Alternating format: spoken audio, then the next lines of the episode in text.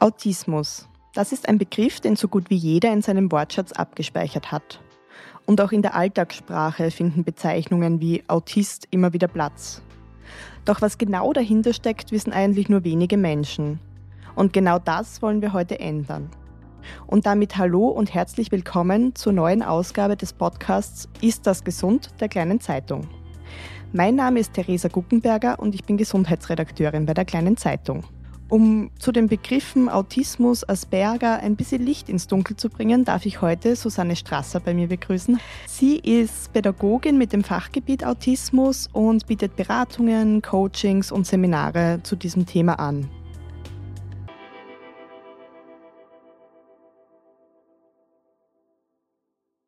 Ja, damit noch einmal willkommen. Hallo. Und ich hätte gesagt, wir reden gar nicht lang um den Reisenbrei herum, sondern wir geben uns einfach mitten ins Thema. Ja, wie einstiegs angesprochen, Autismus, das Wort kennt quasi jeder, aber was genau dahinter steckt, das ist oft unbekannt. Können Sie einmal sagen, wie man Autismus eigentlich definiert? Diese erste Frage ist wirklich so auch diese Gretchenfrage. Autismus ist eine ganz facettenreiches, komplexe Angelegenheit. Und abhängig davon, wen Sie fragen, die wird Ihnen auch was anderes erzählen. Laut den Diagnosehandbüchern äh, zählt Autismus zu den tiefgreifenden Entwicklungsstörungen, ist dort verortet. Aber da das Thema so facettenreich ist und auch so umfangreich und das Erscheinungsbild auch so unterschiedlich und es reicht von augenscheinlicher, wirklich schwerer Behinderung bis zur Hochbegabung, Jetzt ist es nicht so einfach, das zu definieren. Und auch ganz viele Betroffene oder Eltern oder Angehörige lehnen jetzt auch diesen Störungsbegriff ab. Die sagen, mein Kind ist nicht gestört, ich bin nicht gestört. Was aber dahinter steckt, das sind in der Regel ganz, ganz große Probleme eben in der sozialen Interaktion, in der sozialen Kommunikation, eine andere Informations- und Wahrnehmungsverarbeitung und auch sehr eingeschränkte Interessen. Das heißt wirklich ein sehr umfangreiches Bild, das sich wahrscheinlich dann auch von Betroffenen zu Betroffenen unterscheidet. Das heißt, wir werden es jetzt nicht schaffen, hier eine Definition von zwei Sätzen hinzubekommen, die allgemeingültig ist dann. Ja, allgemeingültig eben zählt zu den tiefgreifenden Entwicklungsstörungen und diese zentralen Merkmale, die mhm. vereinen. Also die müssen vorhanden sein, damit auch Autismus diagnostiziert wird, natürlich in unterschiedlichen Ausprägungen und mhm. Stärkegraden. Was dann ja oft auch synonym verwendet wird, ist der Begriff Asperger, Asperger-Syndrom. Aber das ist ja nicht jetzt per se dasselbe, was man synonym verwenden kann, soweit ich weiß. Worin unterscheiden sich die beiden oder wie kann man Asperger definieren? Also das Asperger-Syndrom ist eine Form von Autismus. Mhm. Und es gibt unterschiedliche Autismusdiagnosen. Es gibt den frühkindlichen Autismus oder auch Kanner-Syndrom, den hochfunktionalen Autismus, den atypischen Autismus und auch das Asperger-Syndrom. Aber viele Forscher sagen, das ist wissenschaftlich nicht mehr haltbar, diese Unterteilung in diese einzelnen Formen. Und darum spricht man jetzt vom autistischen Spektrum. Mhm. Und dazu gehört auch äh, Asperger-Autismus. Diese deutliche Trennung, die kommt zum Teil jetzt von Asperger-Autistinnen und Autisten, die sich da abgrenzen wollen. Ganz häufig ist da der Begriff Autismus verknüpft mit einer deutlichen Behinderung, mit Verhaltensauffälligkeiten, mit sehr schwierig, also mit einer schweren Form. Und da möchte man sich ganz klar abgrenzen. Es erzählen mir auch Eltern, wenn sie ihr Kind in einer Schule oder im Kindergarten anmelden und sie erzählen, das Kind ist Autist, werden sie abgelehnt. Und ist es dann anders, wenn Sie erzählen, das Kind hat das Asperger-Syndrom? Ist da ein anderer Umgang? Weiß man das? Ja, es ist, es kommt auch wirklich oft vor, dass dass man nicht weiß, dass das Asperger-Syndrom zum Autismus gehört. Wenn so also diese, dieses Halbwissen, das ja ganz verbreitet ist, und dann, ah ja, ja gut, Hauptsache es ist nicht Autist mhm. oder Autistin. Mhm. Das heißt, das ist viel weniger stigmatisiert. Ja. Und Asperger wird ja oft auch mit so, so quasi Hochbegabung fast in Verbindung gebracht. Da gibt es ja die Geschichten von den Leuten, die dann manche Sachen total gut können, was man sich so quasi als Normalsterblicher gar nicht vorstellen kann, dass diese Gedächtnisleistung oder so möglich ist. Stimmt das? Ist das wirklich so? Auch unter den Asperger, Autisten und Autistinnen sind, ich glaube, es sind lediglich 5% sind jetzt wirklich, wirklich, wo man sagt, wirklich Genie, diese Savant-Fähigkeiten. Der Rest hat eine wirklich sehr, sehr gute kognitive Begabung und kognitive Fähigkeiten. Aber dieses, dieses Itzlichen drüber, das ist jetzt nicht jeder autistische Asperger-Autist, ist jetzt wirklich automatisch hochbegabt. Mhm. Eine große Stärke, die da aber kommt, ist durch dieses Fokussieren auf ein Thema, sich wirklich einlassen auf ein Thema, kommt es zu wirklich ganz, ganz großen, ganz, ganz spannenden Leistungen, wo sich wirklich da jemand versenkt und über ein Thema alles weiß und Auskunft geben kann. So das sind auch, ich glaube auch diese, wo man dann von Hochbegabung spricht, weil sich jetzt neurotypisch, also nicht also autistische Menschen oft gar nicht so in ein Thema versenken mhm. und vertiefen. Während Menschen mit Autismus, Asperger sich sehr auf ein Thema oft ja. konzentrieren und mhm. Okay, und ist das jetzt etwas, ein Phänomen, das man immer schon in der Kindheit beobachten kann bei jemand, wenn jemand Autismus hat? Oder kann es da auch sein, dass man das erst im Erwachsenenalter erkennt oder dass es später entwickelt? Ja, da kommt es auf die Autismusform an. Mhm. Beim frühkindlichen Autismus zum Beispiel, da müssen Auffälligkeiten vor dem dritten Lebensjahr vorhanden sein. Mhm. Asperger-Autismus wird oder kann über die ganze Lebensspanne diagnostiziert werden. Oft beginnen Auffälligkeiten erst, wenn jetzt der Kind oder Jugendliche oder auch Erwachsene so sozial an ihre Grenzen stoßen. Das heißt da oft mit, mit Schuleinstieg oder so, mit dass das dann auffällig wird. Genau, mhm. dass man merkt, der Kontakt mit den anderen Schülern, der klappt nicht so, die wissen jetzt nicht, wie sie sich verhalten sollen, was diese ungeschriebenen Regeln sind. Und gerade Schule ist ein, ein großes Spannungsfeld, weil ein großes Thema ist so dieses informelle Lernen, das Lernen von sozialen Regeln, Teamfähigkeit, Kritikfähigkeit, sich in die Gruppe einfügen. Das ist so, so der geheime Stundenplan mhm. eigentlich. Und da treten dann oft wirklich die ganz, ganz großen Schwierigkeiten auf. Mhm. Das heißt, dann, wenn Menschen in soziale Gefüge kommen ja. und sich dort verhalten müssen, ist sehr oft der Moment, wo es auffällig wird. Ja. Mhm. Und im Erwachsenenalter ist es dann äh, lustigerweise so, da kommt es dann oft zu einer Diagnose, weil irgendjemand aus dem Umfeld irgendwo eine Reportage gesehen hat, einen kleinen Beitrag gesehen, einen Artikel gelesen hat und so, aber das bist doch du, schau, da erkenne ich dich, da, da, da kenne ich dich. Und dann kommt dann irgendwie, wenn man sich dann genau anschaut, kommt dann wirklich so dieser Diagnoseprozess in Gang. Mhm, das heißt im Erwachsenenalter viel über das, was man in der Öffentlichkeit vielleicht selber mitkriegt oder jemand anders ja. und wo man sich irgendwie wiederfindet und dann sagt, okay, ich will das einmal abklären lassen, genau. ob das tatsächlich so auf mich zutrifft. Mhm. Und unterscheiden sich da Frauen und Männer in der Symptomatik oder sind die Geschlechterunterschiede hier etwas, was man außer Acht lassen kann? Die Symptomatik unterscheidet sich jetzt nicht wesentlich, ob jetzt mhm. Männer oder Frauen aber dann im Umgang dann schon, also Frauen werden auch seltener diagnostiziert. Mhm. Das hat einen ganz einen banalen Grund, das liegt in unserem Rollenverständnis. Wenn jetzt eine Frau zurückgezogen ist, schüchtern ist, sich zurückhält, ist das nicht so auffällig, sondern eher mal schau, was für eine, was für eine brave Frau. Mhm. Während es hingegen jetzt ein Bursche ist, dann schaut man eher hin, was könnte da nicht passen. Und Frauen oder Mädchen kompensieren auch mehr. Also die sind sich auch mhm. wirklich dieses sozialen Drucks viel, viel stärker bewusst und die leiden dann auch mehr ziehen mhm. sich dann noch mehr zurück oder merken diesen Druck, der da auf ihnen lastet, dieses Anderssein und nicht verstehen, warum ich anders bin. Ich mache ja alles so wie die anderen Schulkollegen auf, aber irgendwie, aus irgendeinem Grund klappt es nicht. Ah, das heißt, die Symptomatik ist bei Mädchen, Burschen, Frauen, Männern sehr ähnlich, aber wie die Gesellschaft und man selbst damit mhm. umgeht, als Betroffener, als Betroffene, da unterscheidet ja. sich dann. Mhm. Das heißt, diagnostiziert wird es nach wie vor bei Männern und Buben häufiger ja. oder früher. Und Sie haben das jetzt eh schon ein paar Mal angesprochen, die sozialen Kompetenzen, das ist ja das, was jeder im Kopf hat bei Autismus, dass diese fehlen, anders sind, eingeschränkt sind. Aber wie kann man sich jetzt das wirklich vorstellen und ist das wirklich immer der Fall?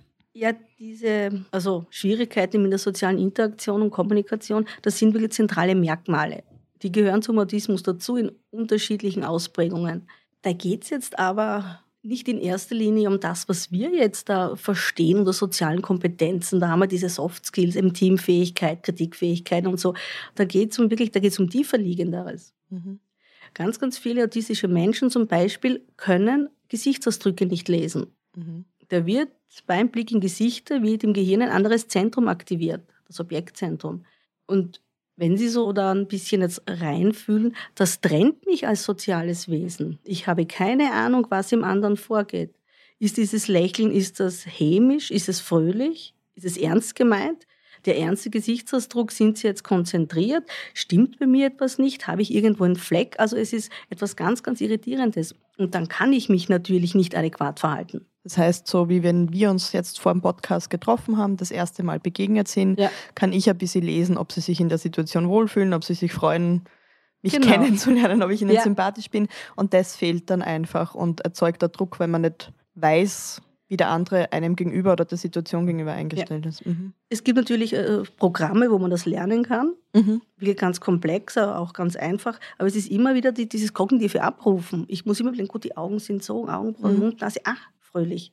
Mhm. Oder wirklich so versuchen, Kontext herzustellen. Also wir kennen uns nicht, sie, sie schauen mich an. Also wird es kein hämisches Lächeln sein. Mhm. Aber es ist wirklich immer so, ich muss wirklich immer so Konstrukte bilden. Mhm, das heißt, es kann auch mit Lernen dann nicht so automatisch passieren, wie es jetzt eben bei mir vorher war, wenn wir uns begegnen, sondern das wäre dann wirklich so ein Abruf meiner Formel ja. fast. Die Augenbraue genau. geht nach oben, der Mundwinkel nach unten ist gleich ja. diese und jene ja. Stimmung. Mhm. Es geht natürlich dann immer schneller, aber es ist dann doch immer dieser Druck und es ist nicht dieses Unbewusste. Mhm dass das von selber ja. einfach passiert, sondern wirklich mit einer quasi Denkleistung oder genau. ähnlichem verbunden ist. Mhm. Ganz viele autistische Menschen, auch Asperger-Autisten, erzählen auch, dass, es, dass der Umgang jetzt mit anderen sehr, sehr schwierig ist und dass sie dann wirklich Erholungsphasen brauchen, ob sie jetzt in die Natur gehen oder sich zurückziehen, weil man wirklich immer achten muss, was meint er denn? Mhm. Wie sagt er das auch? Zu diesen Schwierigkeiten gehört auch ein wortwörtliches Sprachverständnis. Ich kann nicht zwischen den Zeilen lesen. Mhm. Da geht dann äh, ganz viel verloren. Und unsere Sprache ist eine sehr soziale.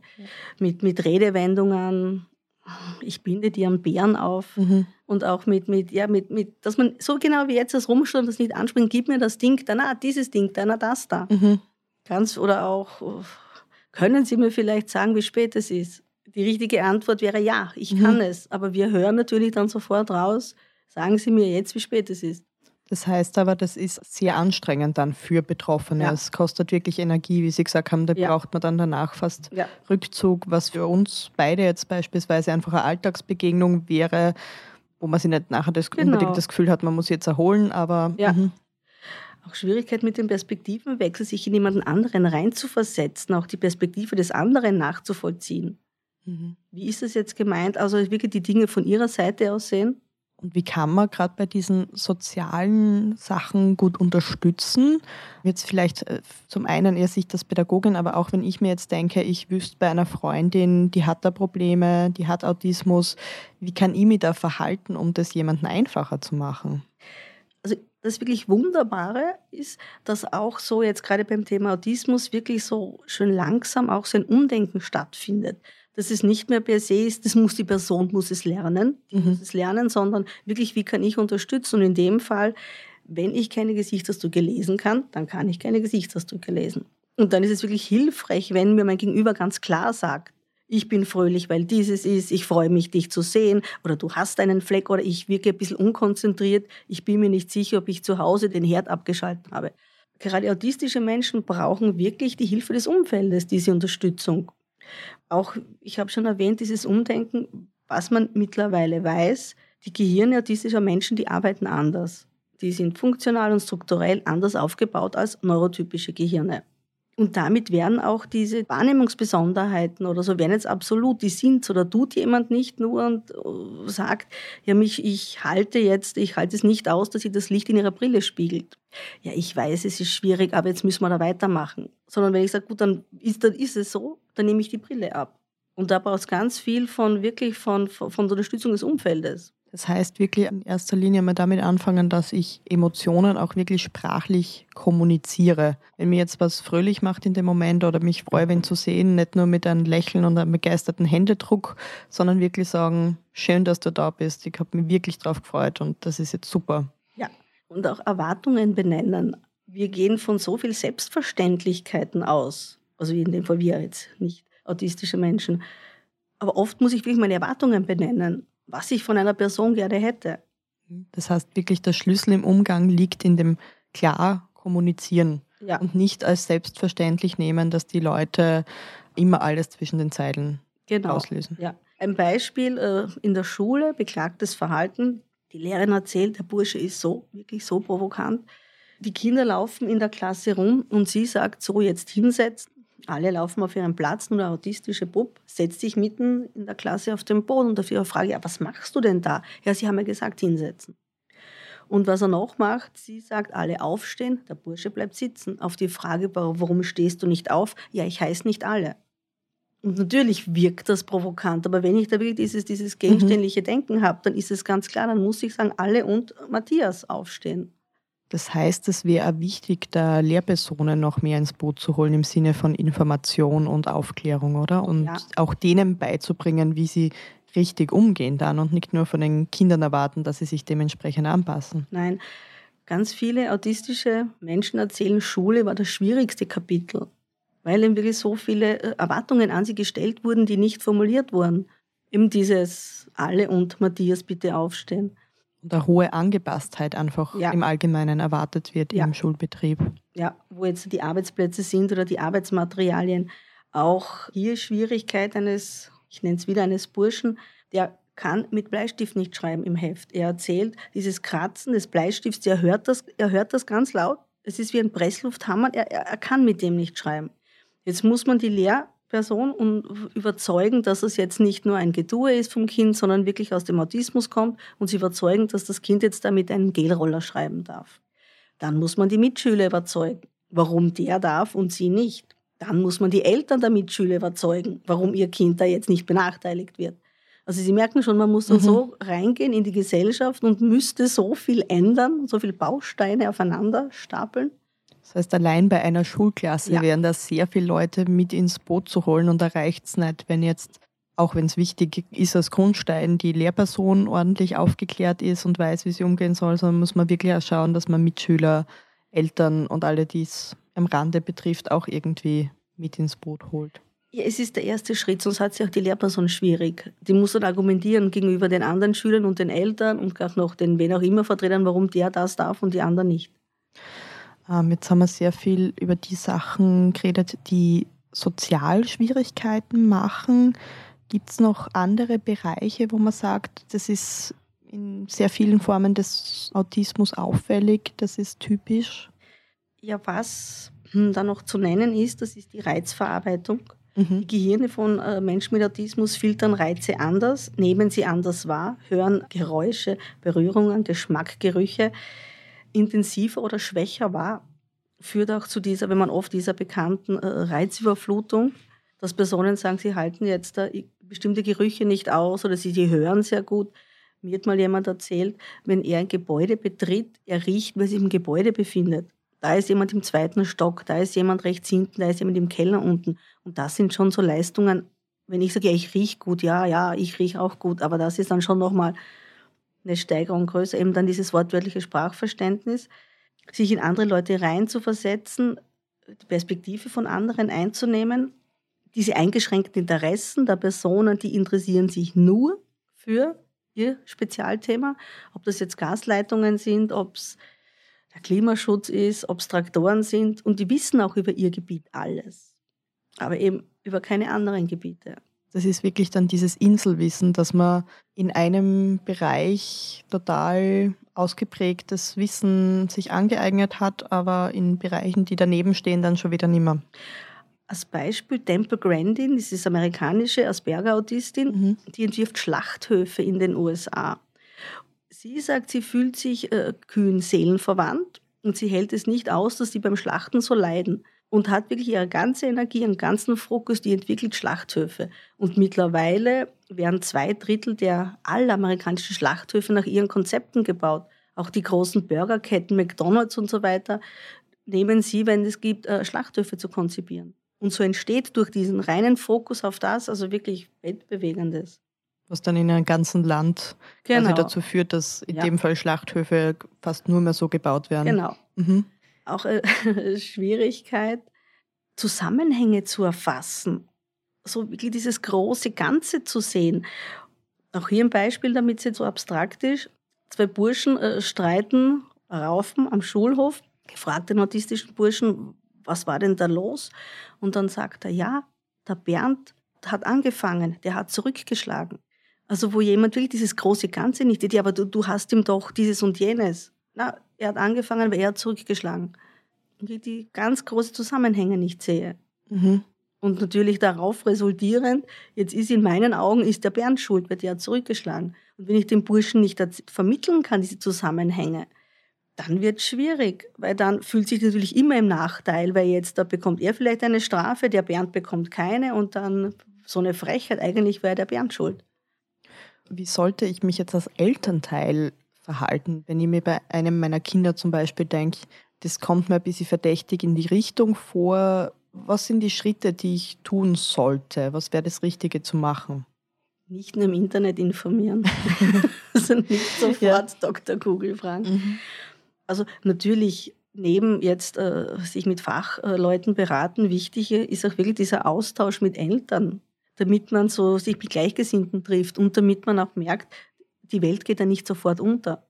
Aber dann wirklich abklären lassen und oft müssen Eltern wirklich von einem Arzt zum anderen laufen. Mhm. Autismus wird nach wie vor noch äh, diagnostiziert durch die Interpretation und Beobachtung von Verhalten. Mhm.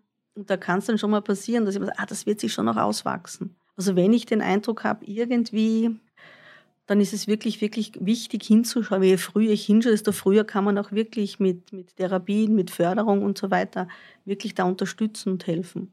Sie haben jetzt Therapien und Förderungen angesprochen. Wie kann man sich das vorstellen, was man quasi nach einer Diagnose tut? Also wenn jetzt beispielsweise ein Kind Autismus diagnostiziert bekommen hat, wie geht man da jetzt da vor? Welche Therapien oder was ist da empfehlenswert oder üblich? Ja, das am Anfang steht oder sollte wirklich stehen, so die Eltern über, über Autismus aufzuklären. Also wirklich ganz genau erzählen, was es an Schwierigkeiten, was es an Stärken aber auch gibt. Es gibt ja nicht nur Defizite, es gibt auch ganz viel Stärken. Und dann ist abhängig von den Symptomen, in welche Richtung es geht, dann gibt es natürlich, es gibt unterschiedliche Therapieformen. Es gibt den Teach-Ansatz, es gibt aber auch Förderung sozialer Kompetenzen, dass man über soziale Geschichten, da gibt es schon ganz einiges. Unterstützte Kommunikation, wenn man merkt, dass das auch hier unterstützt werden muss. Das heißt, es gibt viel, was getan werden kann und ja. der erste Schritt ist immer, dass aber die Eltern, das Umfeld einmal etwas lernt über den Umgang und über ja. die Möglichkeiten, die man hat. Mhm. Vielleicht noch ein leicht anderes Thema, aber was auffällt, ist auch, dass Autismus, wie eingangs angesprochen, im Sprachgebrauch Platz gefunden hat und meiner Ansicht nach nicht immer positiv, indem er, wenn jemand irgendwie was nicht verstanden hat, nicht ganz so hinbekommt, sagt, ah, du bist so ein Autist. Finden Sie, dass das grundsätzlich was Problematisches ist? Führt das auch zu einer Abwertung? Ja, also es ist problematisch, weil damit wird das Wort Autismus zum Schimpfwort. Mhm ah, du bist ja so ein Autist, du bist so ein Depp. es, ja. wird so ein, es wird so ein Schimpfwort. Mhm. Aber was ich, ich persönlich noch äh, schwieriger finde, das ist dieses Kokettieren mit dem Thema Autismus. Zwischendurch hat, hat man den Eindruck, dass Autismus doch jetzt ein bisschen hip ist und dann hört man immer, wir sind nicht alle ein bisschen autistisch. Nein, das sind wir nicht. Also wenn ich das höre, sage ich immer, das sind wir nicht. Damit mache ich den Autismus beliebig. Mhm. Und wenn wir alle ein bisschen autistisch sind, dann nehme ich das nicht ernst genug. Und da sehe ich eine größere Gefahr. Also die anderen Schimpfereien, die kennt man aus der, aus der Straßenbahn. Aber wir mit diesem Kokettieren oder jetzt da kommt ein Kollege und erzählt, er ist schon eine Zeit her, du, ich, ich bin auch autistisch. Sag ich, du, echt? Ja, ich habe einen Online-Test gemacht. Ja, und ich bin da auch im Spektrum. Also da wird, da mhm. kommt die ganze Ernsthaftigkeit, da wird es beliebig und dadurch entsteht dann auch oft dieser Druck auf autistische Menschen, dieses reiß dich doch ein bisschen zusammen, weil wenn es ich kann, kann, Kannst du es auch, weil ja, genau. wir sind genau. eh alle Autisten und funktionieren genau. trotzdem. Genau. Geht wahrscheinlich in eine ähnliche Richtung, wie wenn sich depressiv fühlen immer synonym für Traurigkeit ja. verwendet wird, für traurig sein, was einfach solchen Themen dann die Ernstigkeit abnimmt mhm. und Betroffenen schwer macht, dass sie dann einfach ja. ja ernst genommen werden in dem, was genau. vorliegt. Und was da auch auffällt, wenn man gerade von der Öffentlichkeit sprechen, dass auch der Autismus dahingehend ein bisschen on vogue ist, dass er in Fernsehserien und so weiter Einzug findet. Ob es jetzt The Good Doctor oder Atypical ist, gibt immer wieder mehr Hauptcharaktere, denen das zugeschrieben wird. Haben Sie da das Gefühl, das ist grundsätzlich was Gutes, weil es sichtbarer macht? Oder ist es eher so, dass es in Gefahr geht, dass das dazu führt, dass es totale Stereotype dann gibt, die sich festsetzen? Ja, das Gute ist, dass dadurch wirklich so diese Innensicht sichtbar wird.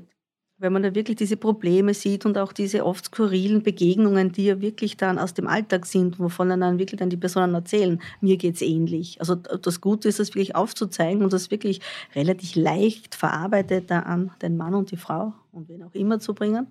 Aber die Schwierigkeit ist natürlich, dass es dann in diese Richtung geht. Es ist, äh, es ist hip oder es ist, es ist was Gutes. Man, man Ganz oft ist das Leben autistischer Personen wirklich ein sehr schwieriges, mit einem großen Leidensdruck, mit einem großen Anpassungsdruck. Und das geht, das sollte nicht verloren gehen. Dass man auch da wieder die, die Ernsthaftigkeit des Themas ja.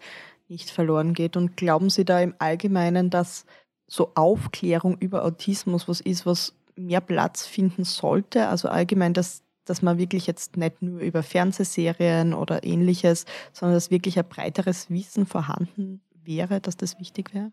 Ja, aber es würde äh, die Personen selbst stärken und unterstützen. Aktuell sind, glaube ich, 1,6 Prozent der, der, Menschen sind im autistischen Spektrum. Das sind in Österreich ungefähr 85.000 Personen. Das ist nicht so wenig. Und je besser wirklich wir es unterstützen können, desto besser kann sich dann auch die Person entwickeln und entfalten und hat dann wirklich mehr, mehr Lebensqualität und kann ihr Leben auch mehr meistern wenn man jetzt wirklich Strukturen anpasst an die Bedürfnisse. Das heißt, da, wo wir auch vorher schon waren, dass Menschen auch wissen, wie sie richtig umgehen, wie sie anders kommunizieren und nicht nur, dass man jetzt von jemandem, der betroffen ist, erwartet, dass er das so auf die Art hinbiegt, hinkriegt. Genau. Es so viel lernt, bis er angepasst genug ist oder zumindest nicht auffällt. Ja. Mhm. Ja, und auch zum Teil wirklich ohne die, dieses Mitleid. Ganz, ganz viele autistische Menschen leiden nicht unter ihrem Autismus. Auch diese Temple Grandin sagt, auch wenn sie jetzt da ihren Autismus unter den Fingerschnippen wegbekommen könnte, sie würde es nicht tun, der ist ein Teil von ihr. Also gibt es auch oft kein Mitleid, hey, du arme aber nein. Das heißt, es geht viel darum, auf eine gute Art und Weise Platz in der Gesellschaft, im Alltag zu finden. Ja. Mhm. Ja, dann sind wir damit schon wieder am Ende unseres Podcasts angekommen. Liebe Frau Strasser, ich danke Ihnen herzlich für Ihren Besuch und für die spannenden Einblicke in Bereiche, die ich noch nicht so gekannt habe. Mich hat es auf jeden Fall angeregt, mich noch weiter mit dem Thema auseinanderzusetzen und in Zukunft genauer hinzuschauen. Danke, dass Sie da waren. Vielen Dank für die Einladung. Hat Spaß gemacht. Ja, und Ihnen danke fürs Zuhören. Ich hoffe, auch Sie hat es angeregt, sich mit dem Thema auseinanderzusetzen. Und wenn Ihnen unser Podcast gefällt, freuen wir uns natürlich, wenn Sie diesen abonnieren bzw. weiterempfehlen. Und damit verabschieden wir uns für heute wieder. Vielen Dank fürs Zuhören.